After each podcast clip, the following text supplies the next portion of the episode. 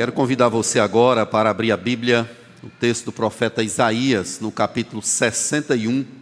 Nós vamos ler três versículos. Isaías, capítulo 61. Assim diz a palavra do Senhor: O Espírito do Senhor Deus está sobre mim, porque o Senhor me ungiu para pregar boas novas aos quebrantados.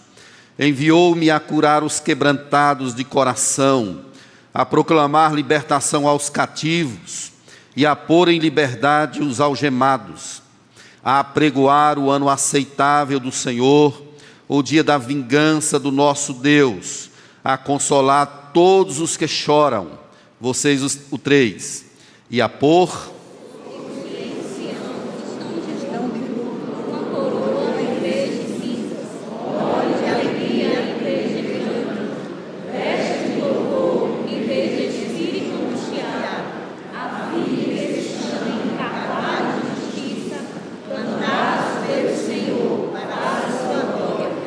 Amém. Que texto maravilhoso. Vamos pedir graça ao Senhor para a gente entender a palavra. Senhor Deus, lemos a Escritura e pedimos agora a unção, a capacitação do alto para entendê-la. Em nome do Senhor Jesus, nos dá palavra fácil, entendimento fácil, que o teu nome seja glorificado com a aplicação da tua palavra aos nossos corações. Em nome de Jesus, amém. Queridos, vamos falar sobre a missão de Jesus no mundo em trevas. Então, esse é o tema da nossa pregação hoje: a missão de Jesus no mundo em trevas. É claro que não é difícil nós acharmos no Antigo Testamento uma certa expectativa a respeito do nascimento de um rei majestoso e poderoso. Diversos homens de Deus, escritores, profetas, eles declararam é, que haveria de nascer um rei, um senhor majestoso, que reinaria com excelência. Texto, por exemplo, como Gênesis 49, verso 10: O cetro não se arredará de Judá, nem o bastão de entre os seus pés então, uma série de passagens, começando de Gênesis, reverberando por todo o Antigo Testamento, é, há uma expectativa a respeito do nascimento de um rei. Miqueias, no capítulo 5, ele diz assim: De ti me sairá o que há de reinar em Israel, cujas origens são desde os tempos antigos, desde os dias da eternidade. Então havia, de fato, essa expectativa esse afã, esse sonho, essa profecia de que um rei soberano, majestoso nasceria. E nós vimos o cumprimento disso com o advento, com o nascimento do Senhor Jesus Cristo. Então nós somos informados aqui logo no início do profeta Isaías que essa profecia aconteceu na época do rei Uzias. Então Isaías, ele é um profeta messiânico Alguns chamam o livro desse profeta como sendo o evangelho é, no Antigo Testamento, de tanta, tantas vezes que ele fala a respeito do Messias. Essa profecia aconteceu nos anos 740 a 680 e compreendeu um período muito longo, pegando aí pelo menos quatro reis. Então Isaías era um profeta do palácio e ele anunciava o evangelho, anunciava sobre Deus, sobre o pacto, juntamente com um colega seu contemporâneo chamado Miqueias. Ambos estão no Reino do Sul. Oséias está no Reino do Norte também, falando juntamente com o profeta Oséias, falando a respeito do pacto, da aliança de Deus, chamando o povo do Senhor para um arrependimento. Isaías fala muito sobre uma árvore, um toco, fala sobre uma semente, mostrando exatamente esse apontamento para o nascimento de Jesus Cristo. O descendente vai ser preservado. Há uma árvore, há um toco que, ah, quando a chuva chegar, ele vai reverdecer outra vez, ele vai crescer outra vez, vai ter flores, frutos. Então, essa é a profecia aí de Isaías. Do capítulo 1 ao 39, a gente percebe que o profeta está falando sobre a situação do povo que quebrou o pacto. O povo quebrou a aliança e agora esse povo está sofrendo profundamente. O povo está pagando um preço alto por haver quebrado o pacto, saído da aliança. Mas a partir do capítulo 40 até o 55, a gente vê o braço de Yahvé, a mão de Deus em ação, o poder de Deus. E do 56 ao 66, a gente percebe o anúncio de um reino futuro, mostrando que há esperança, há vida, há um Deus que está trabalhando, há um Deus que está reinando absoluto sobre todas as coisas. Isaías é o porta-voz de Deus ele faz uma profecia falando de si, especialmente aqui no capítulo 61, mas falando também de um reino futuro. Ele mostra um povo que está sofrendo porque quebrou o pacto com Deus, apontando para a esperança, mas ele fala também sobre um reino messiânico. Então não é errado nós dizermos aqui, à luz desse texto, de que Isaías está falando dele próprio o Espírito do Senhor está sobre mim, mas mais que isso, ele está apontando para o Messias, para o servo, para aquele que viria e finalmente reinaria com justiça e paz, conforme a profecia é, nos mostra. A partir do capítulo 42, Isaías começa a falar sobre um servo. Vai vir um servo. No capítulo 42, 45, 49 e o ápice da demonstração desse servo é o capítulo 53, que fala sobre o servo sofredor. Então, esse servo sofredor é exatamente o Messias, o ungido de Deus, o enviado de Deus para reinar, aquele que nasceria para de fato é, conduzir a história com equidade, com justiça e com paz.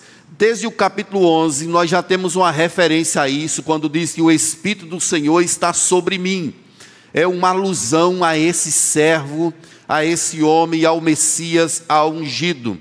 E no capítulo 11, verso 9, nós temos uma prescrição aí maravilhosa. Não se fará mal e nem dano algum em todo o meu santo monte, porque a terra se encherá do conhecimento do Senhor, como as águas cobrem o mar. Então, queridos, o Antigo Testamento, Isaías, são instrumentos usados por Deus para mostrar o nascimento de Jesus Cristo. E aqui nós temos a missão dele. Isaías 61 fala sobre a missão de Jesus. O mundo está em trevas, conforme Isaías capítulo 9 já havia dito. Miqueias também falou sobre isso. O mundo está em escuridão, perdido, mas a luz virá. A luz é o próprio Senhor Jesus Cristo. João falou sobre isso. Eu sou a luz do mundo e quem me segue não andará em trevas. Essa promessa aqui de Isaías, capítulo 61, mostra sobre essa missão de Jesus. Mas vamos fazer uma pergunta ao texto e o próprio texto nos responderá. Por exemplo, o que, que está em torno dessa missão de Jesus?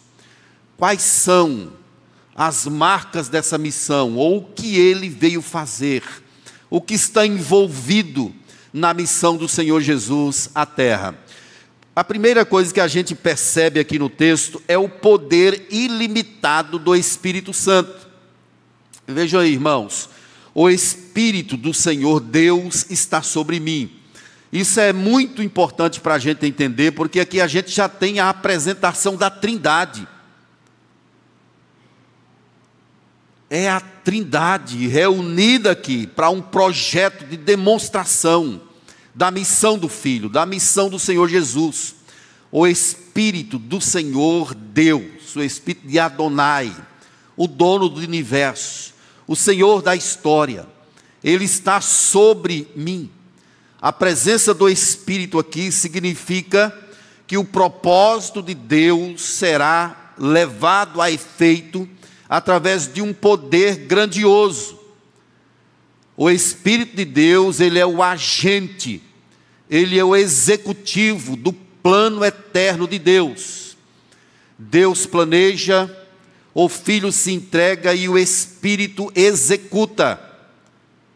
É Ele quem aplica Cristo ao coração das pessoas que hão de ser salva, salvas. É Ele quem revela aquilo que Deus quer, porque Ele conhece todo o conselho de Deus.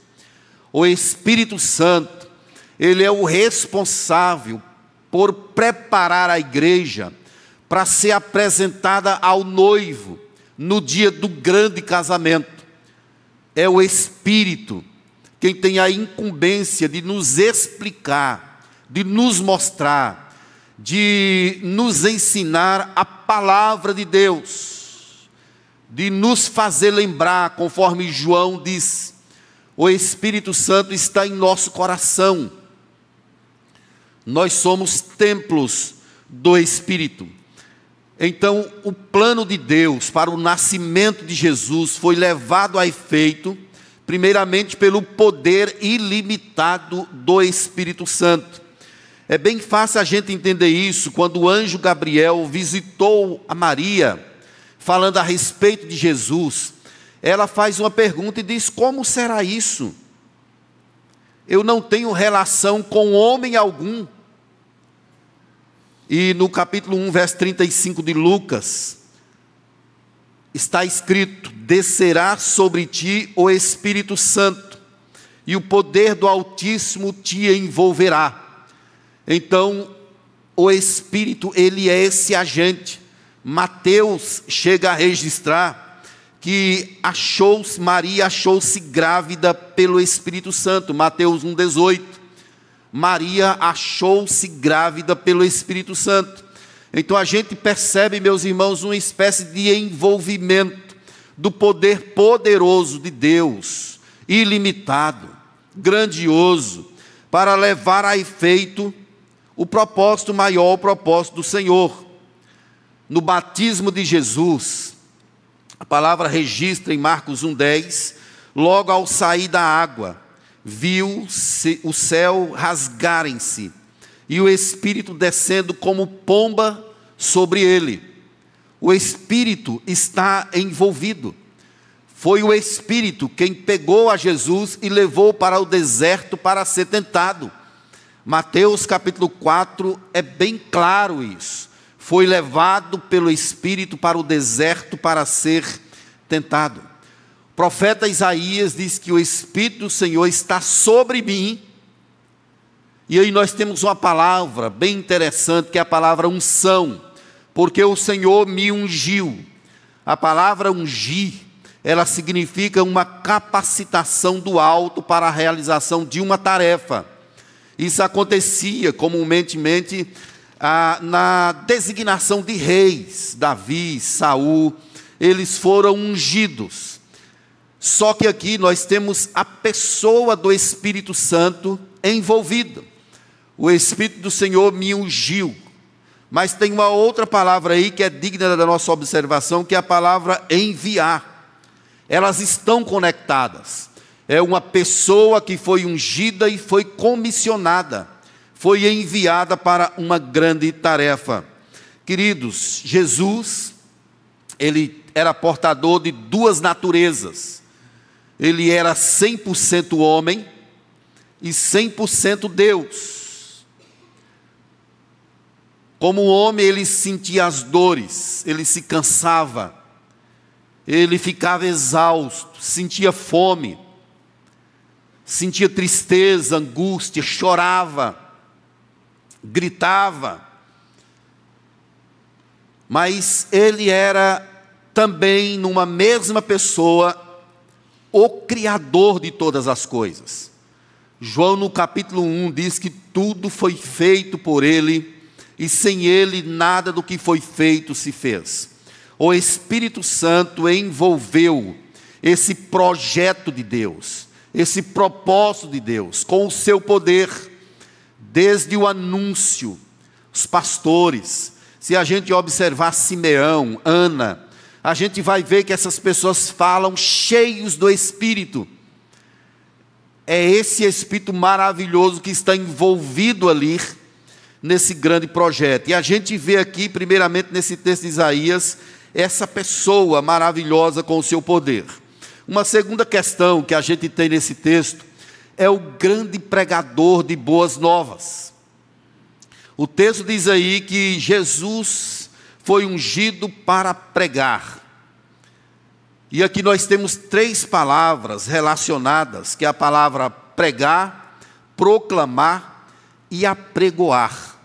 É uma palavra que em hebraico ela tem quase que a mesma conotação, que significa ler em voz alta ou então gritar.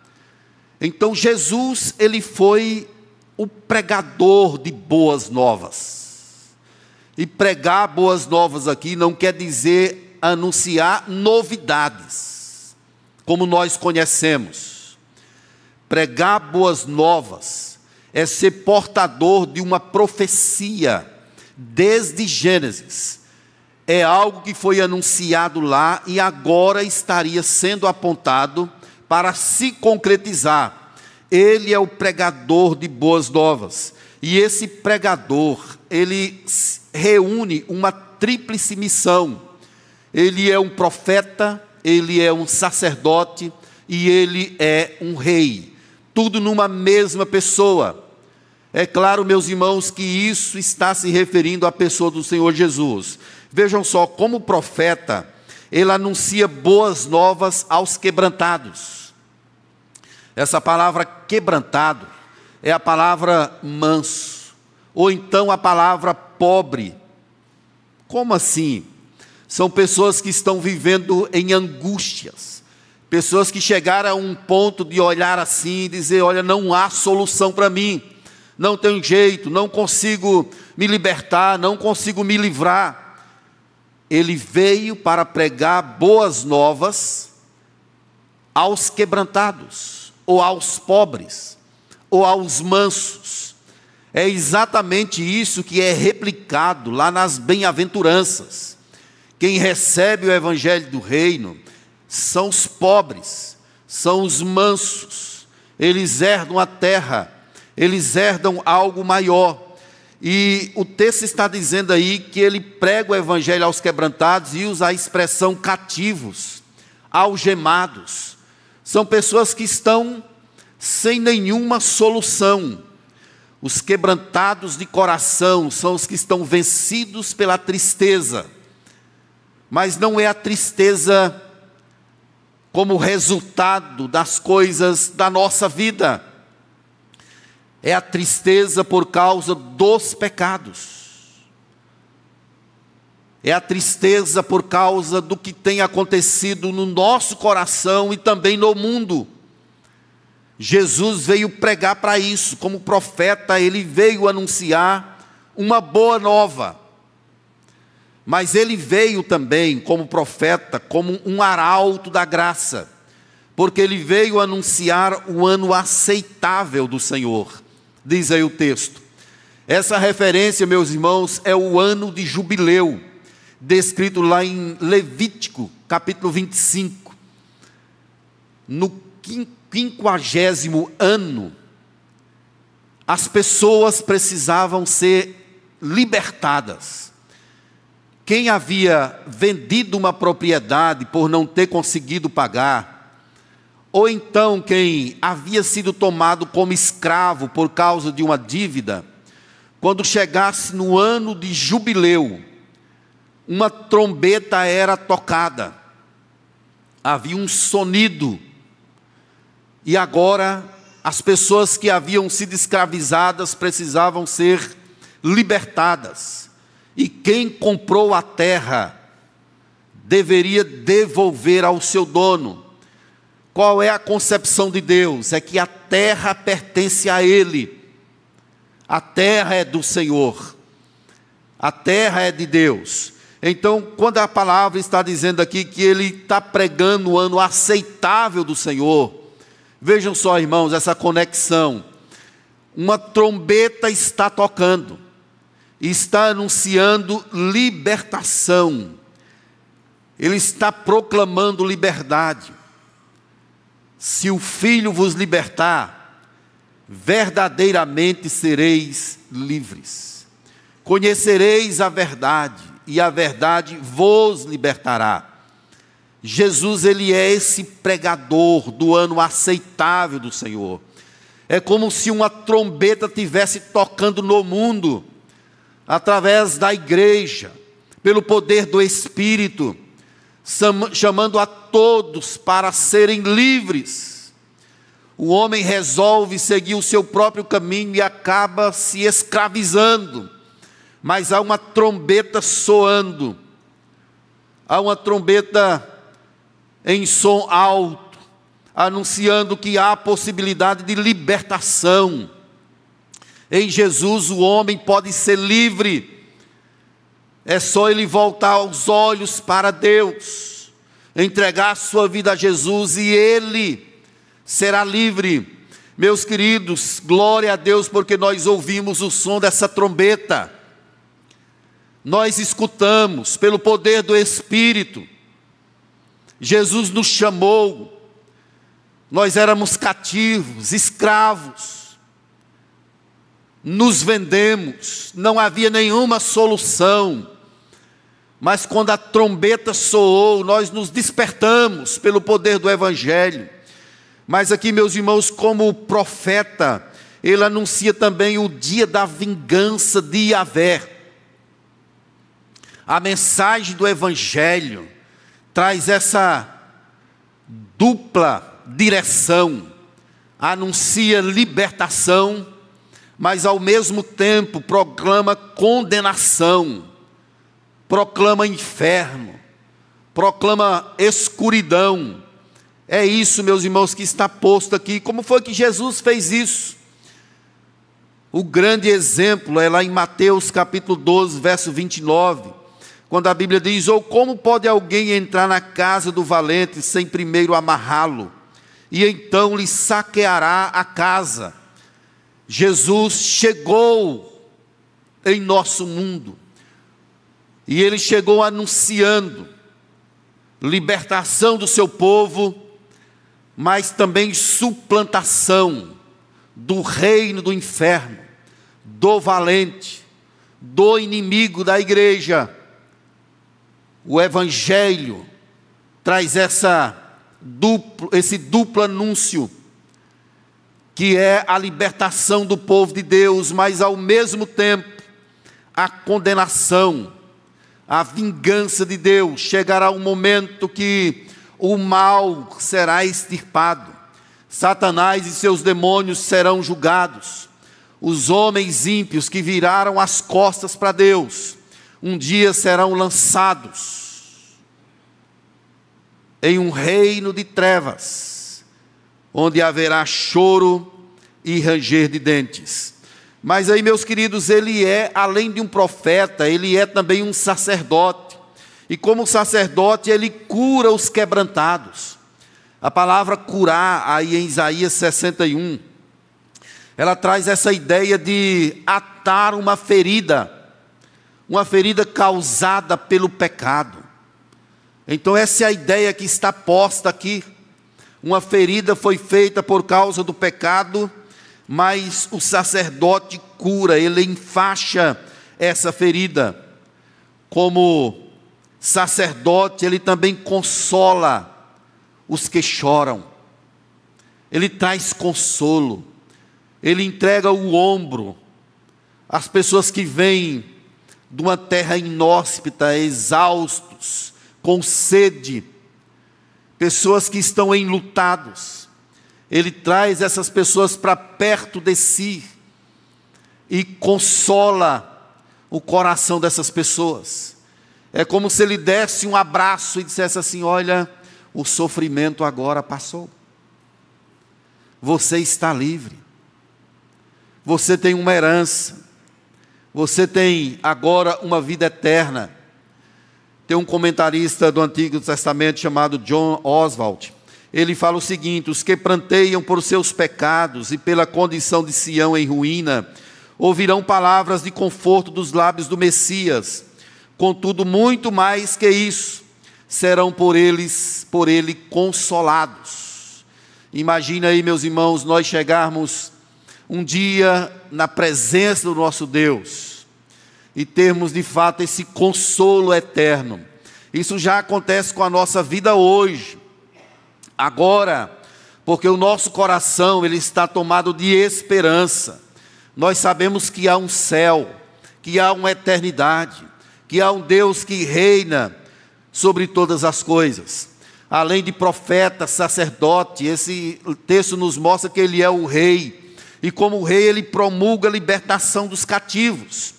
Ele liberta os algemados.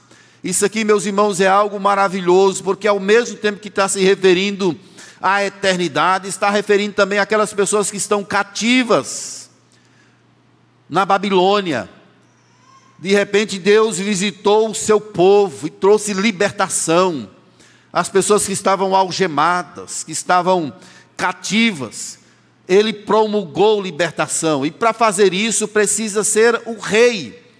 Então Jesus ele reúne essas três características em seu ministério, em sua pessoa.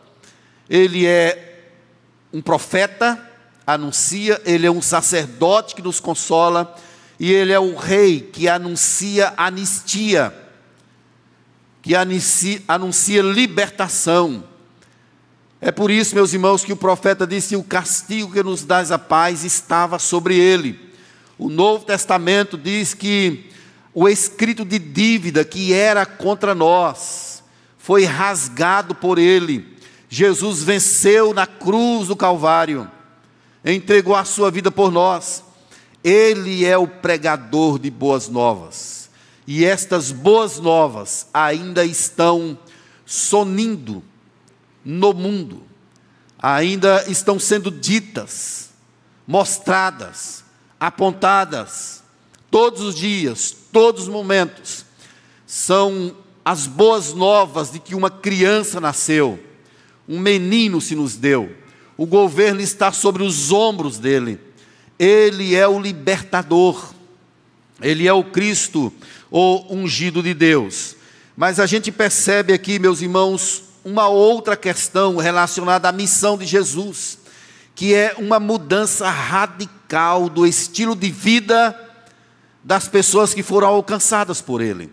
Tem uma palavra aí chamada em lugar de, no verso 3, após sobre os que estão em Sião de luto, uma coroa ao invés de. Essa palavra vai se repetir aí por pelo menos três vezes.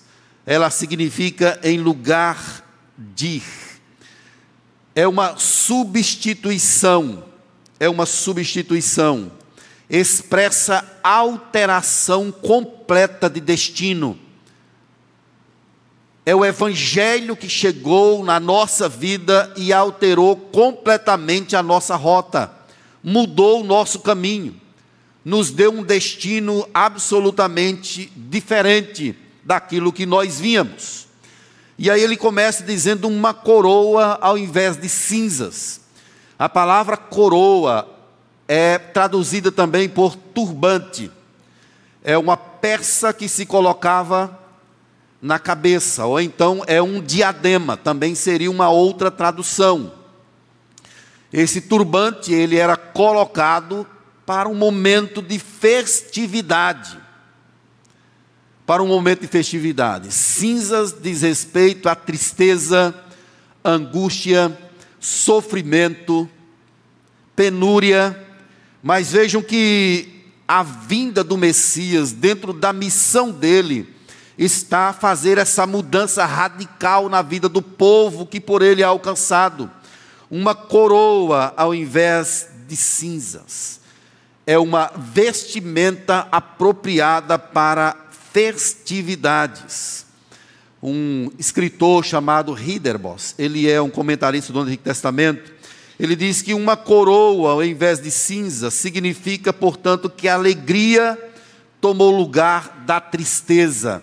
Pessoas que estavam angustiadas, tristes, menosprezadas, em sofrimento absoluto, de repente elas foram visitadas pela alegria. Esta é a missão de Jesus: substituir o nosso destino, Mas uma outra questão é colocada aí no texto que é óleo de alegria, ao invés de pranto. O óleo, meus irmãos, é uma metáfora para apontar para o Espírito Santo. Quem crê em Jesus recebe o Espírito, e do seu interior flui o que? Rios de águas vivas, óleo de alegria, ao invés de pranto. O óleo, ele contrasta com o espírito desfalecido. As pessoas que estavam tristes, elas não tinham brilho, não tinham alegria, não havia riso em seus lábios, mas quando elas recebem o óleo, significa um rejuvenescimento, é uma nova disposição, a alegria toma conta do ser, o brilho volta ao rosto desfalecido. Então é nesse sentido que está sendo colocado aqui. O Espírito Santo em nosso coração produz alegria. O povo de Deus, ele é capacitado pelo poder desse Espírito a se alegrar até em situações difíceis, complexas, mesmo quando as coisas não dão certo para nós, somos capacitados a nos alegrar por causa do poder desse Espírito.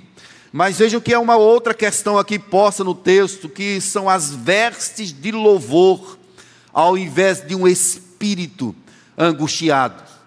Queridos, isso é tão interessante, porque o Evangelho de Deus em Cristo, ele nos dá uma nova vestimenta e é uma vestimenta para uma festividade. São vestimentas que aludem à questão da adoração no templo. Ninguém consegue estar diante de Deus com os seus corações, com as suas roupas, melhor dizendo, sujas. Quando o evangelho chega, as roupas elas são modificadas elas são dadas àqueles que são alcançados pelo Evangelho. Mateus capítulo 22, verso 12, quando Jesus fala sobre a parábola das bodas, e ali tem uma pessoa com uma roupa estranha. Mateus 22, 12, e disse-lhe, amigo, como entraste aqui não tendo a veste nupcial? Vejam, e ele emudeceu. Disse então o rei aos seus servos: Amarrai-o de pés e mãos, levai-o e lançai-o fora nas trevas, ali haverá choro e ranger de dente. Para estar na presença de Deus, é preciso uma vestimenta nova. É por isso que Paulo, quando está escrevendo a carta aos Efésios e aos Colossenses, ele fala sobre esse despojamento despojai-vos do velho homem e revestivos do novo homem. É como se tivéssemos de tirar uma roupa velha, purulenta, fedorenta, e nos apropriássemos agora de uma roupa nova, que nos é dada pelo poder do Evangelho, pela pessoa do Senhor Jesus Cristo. Então, queridos, vestes de louvor, ao invés de um espírito angustiado. Pessoas que estão prostradas por causa da escravidão, por causa do cativeiro, por causa das trevas do inferno, agora elas recebem uma roupa nova e são preparadas para ir a uma festa. O que é que aconteceu na parábola do filho pródigo? Quando ele chega, ele recebe um anel recebe uma sandália, recebe uma roupa nova. E a palavra ali do Pai é: vamos nos alegrar, vamos celebrar uma festa que se ouvia de longe o som daquela festa, era uma grande celebração, porque esse meu filho estava perdido e foi achado. Então, queridos, há uma festa sendo programada por Deus, e entrará nessa festa quem tiver as roupagens do Evangelho. E é exatamente isso que o Messias veio trazer. Nós já temos essa vestimenta, amém, queridos? Nós já temos essa vestimenta, o Espírito já nos deu essa vestimenta. Nós seremos aceitos na presença dEle, não estaremos vestidos de forma estranha, porque o Espírito Santo aplicou Cristo em nosso coração. Nós somos tomados pela missão de Jesus, tudo para a glória dEle. E ao invés disso, de pobreza, miséria, morte, nós agora temos vida em Cristo Jesus. Ele nos deu vida em Cristo Jesus. Ele nos deu o seu espírito. Ele abriu os nossos olhos. Ele destapou a nossa mente. Hoje nós conseguimos enxergar o curso da nossa vida e também o curso desse mundo. Um dia, um dia estaremos eternamente com o nosso Deus, celebrando as suas grandezas. Nós temos, meus irmãos, de ser o povo da esperança o povo que glorifica, que exalta, que celebra o poder do Senhor Jesus. Mas existe uma última questão aqui nesse texto, meus irmãos, especialmente na parte B do verso 3, que ele fala sobre o propósito final da missão de Jesus. E qual é esse propósito? Diz aí o texto: a fim de que se chamem carvalhos de justiça plantados pelo Senhor para a sua glória. Vamos ler essa parte, toda a igreja. A fim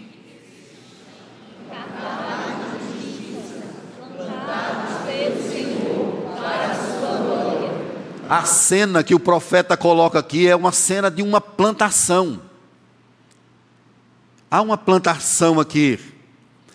E nós podemos entender isso se a gente voltar um pouquinho ao capítulo 60, aí mesmo, verso 21. Isaías 60, verso 21, diz aí, vamos ler juntos? Todos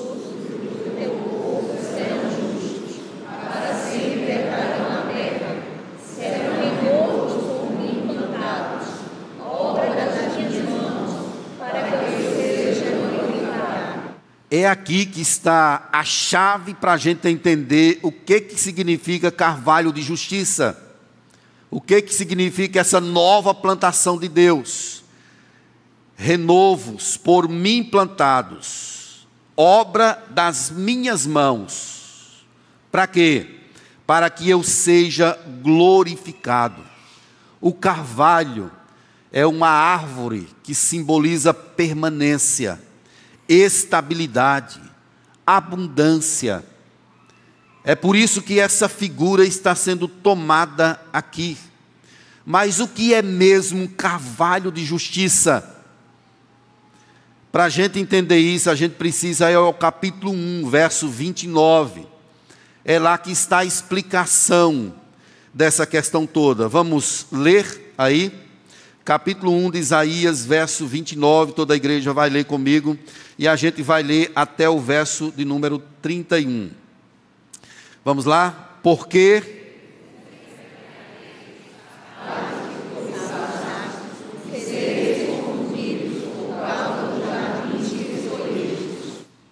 Porque sereis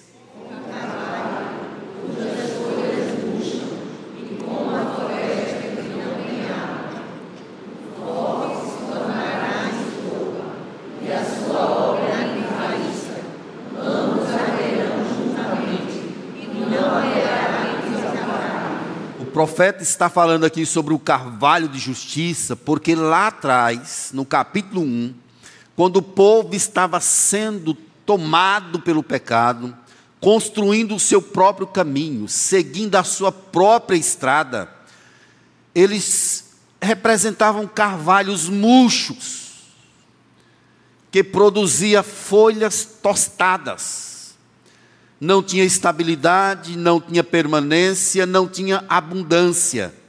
Mas agora, aqui no capítulo 61, com o advento, dentro da obra do Messias, o carvalho agora, ele tem essa simbologia de permanência, de abundância, de estrutura que não se abala. Ele é um carvalho de justiça exatamente por isso. Quando o homem constrói os seus caminhos, ele produz folhas tostadas. Ele se perde construindo as suas próprias estradas. Queridos, nós somos chamados o tempo todo pela palavra de Deus para viver a vida dele, a vida que o Evangelho propõe para mim e para você. Sempre que saímos dessa rota, sentimos o cheiro da maldição que foi posta lá em Gênesis. Maldita é a terra por tua causa. Nós temos de nos alegrar em Deus cada vez mais e saber que a nossa suficiência é Ele. Por que, que Caim saiu da presença de Deus e foi construir uma cidade? Deus colocou em Caim um sinal. Aquilo era suficiente para preservá-lo. Mas Caim sai da presença de Deus para construir uma cidade. O que que Caim está dizendo? Ele está dizendo que o que Deus fez por mim não é suficiente. Eu quero mais. Eu quero algo para me proteger. Construir uma cidade traz essa conotação e essa descendência.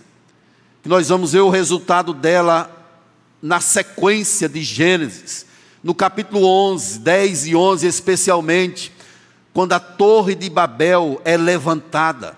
Nós percebemos essa descendência que tenta construir caminhos próprios e eles mesmos entram em ruínas. Deus já nos deu tudo e Ele nos é suficiente. Nós temos o Filho, nós temos Jesus como nosso Rei, como nosso Salvador, o Evangelho, Ele é tudo que nós precisamos, é a mensagem que nos liberta completamente. O povo produziu seus caminhos e estava representando carvalhos murchos, folhas tostadas, mas agora em Jesus, nós somos carvalhos de justiça, estamos firmes, não por conta da nossa força, da nossa capacidade, mas por conta da justiça de Cristo que foi aplicada ao nosso coração. É isso que leva a efeito a nossa grande vitória, meus irmãos. Quando nós somos assim, nós refletimos a glória do nosso Pai uma luz vem sobre nós e nós refletimos aquilo que Deus é. Somos tomados de brilho, de luz, de uma beleza incomparável, porque nós demonstramos com a nossa vida o esplendor e a glória do Deus eterno. Nós somos a luz do mundo. Jesus diz que nós somos a luz do mundo, somos o sal da terra nós brilhamos, não porque temos uma luz a partir de nós, mas porque refletimos a luz de Deus que está em nossa vida. E através disso, meus irmãos, o nome do nosso Deus, ele é glorificado.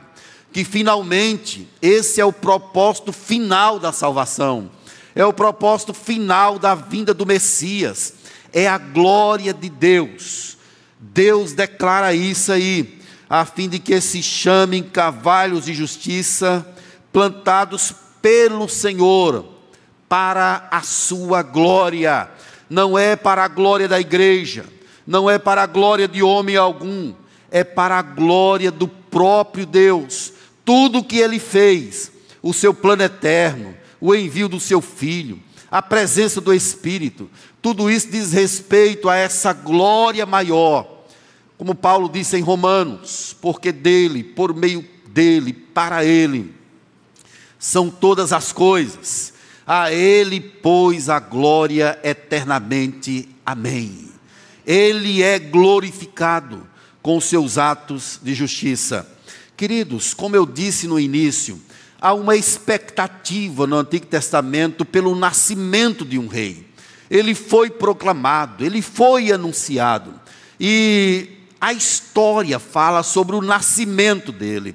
Vindo, porém, à plenitude dos tempos, disse o apóstolo Pedro, Deus enviou seu filho, nascido de mulher, nascido sob a lei, ele nasceu na história, ele é o Verbo eterno, mas nasceu na história, cresceu, entregou a sua vida por nós, ressuscitou e hoje está à destra de Deus, de onde intercede por nós. Jesus ele veio cumprir uma missão e agora essa missão ela é entregue também à igreja. Nós somos chamados para dar continuidade a essa missão do Senhor. E aqui, meus irmãos, o que é que essa mensagem então tem a ver comigo e com você? De que forma poderíamos aplicá-la de forma prática ao nosso coração? Primeiramente, dizendo que nós devemos viver com esperança, porque o Espírito está em atuação no mundo. Você crê nisso? Amém? O Espírito ainda está falando aos corações, ele ainda está preparando a noiva, ele está cumprindo a obra de Deus e nós somos parte disso, nós somos instrumentos disso. A pregação foi começada por Jesus. E agora ela tem a continuidade através de mim e através de você. O próprio Jesus diz que quem cresce nele faria coisas maiores. Não é no sentido de fazer milagres e obras maiores, mas é no sentido de ir mais longe, de ir mais longe, de anunciar mais, de ultrapassar barreiras e anunciar esse evangelho aonde o Senhor nos enviar. Queridos, uma outra aplicação que poderíamos tirar aqui é que houve uma substituição do pior pelo melhor em nossa vida. Amém, igreja? Deus tirou o pior, aquilo que nos castigava, que nos oprimia, que nos causava dor, angústia, tristeza, foi substituído, foi tirado de nós coroa ao invés de cinzas, óleo ao invés de pranto vestes para uma festividade, ao invés de ter um espírito angustiado, carregado, pesado. Hoje nós somos o povo livre do Senhor. E finalmente, eu quero chamar os meninos para vir aqui para o louvor, que a gente vai entoar uma música. Eu quero desafiar você a glorificar, a exaltar. É tempo de celebração. É tempo de nós nos levantarmos para glorificar a Deus para exaltar o seu nome. Esse mês, especialmente, que nós comemoramos o nascimento de Jesus. Que coisa boa é poder parar para lembrar o que Cristo fez por nós. Nós somos chamados para glorificar sempre, mais com mais profundidade, quando nós trazemos à nossa mente, pelo poder do Espírito, o que foi realizado por mim e por você. O Espírito ainda continua agindo. Ele quer usar a mim e a você para levar adiante a mensagem do Evangelho, a mensagem de Jesus. Vamos ficar de pé. Deus entregou o seu melhor. Ele pregou boas novas. Essa missão foi confiada à igreja. Nós temos de ir e anunciar Ide por todo mundo e pregai o Evangelho a toda criatura. O Evangelho é o mesmo, a mensagem é a mesma. É a mensagem de que um menino nos nasceu, um filho se nos deu. Ele é o Senhor da história. E eu quero convidar e convocar você, como povo de Deus, para pregar esse Evangelho, para anunciar essa mensagem, no poder do Espírito ele ainda está em atuação na sua vida e na minha vida. Nós temos essa missão hoje. Vamos levar adiante, irmão, em nome de Jesus. Eu já faço um desafio aqui para você. Hoje você pode pegar o seu telefone ou fazer uma, mandar uma mensagem para alguém e chamar uma pessoa, de repente uma pessoa que nem seja evangélica, para ir ao evento hoje, para ir ao culto lá no Agnes quem sabe essa pessoa é tocada pelo poder do Espírito lá. Você pode ser esse instrumento. Vamos nos mobilizar. A obra de Deus, nós somos os instrumentos através de quem Deus opera. Vamos orar, queridos. Vamos curvar a nossa cabeça e vamos orar. Senhor Deus, louvado seja o Senhor pela grande missão de Jesus Cristo, o Messias ungido, o Cordeiro do Senhor que nasceu para morrer em nosso lugar. Por isso, ó Deus, nós estamos aqui para celebrar o Teu nome, para agradecer o Senhor por tão grande bênção. Peço, meu Deus, que traz um despertamento espiritual ao coração de cada um de nós Mobiliza-nos, ó Deus, sacode-nos para a glória do teu nome, encha-nos com esse ímpeto do teu espírito, a fim de que vivamos a missão de Jesus. Nos livre, ó Deus, de vivermos a nossa própria rota, vivemos o nosso próprio caminho.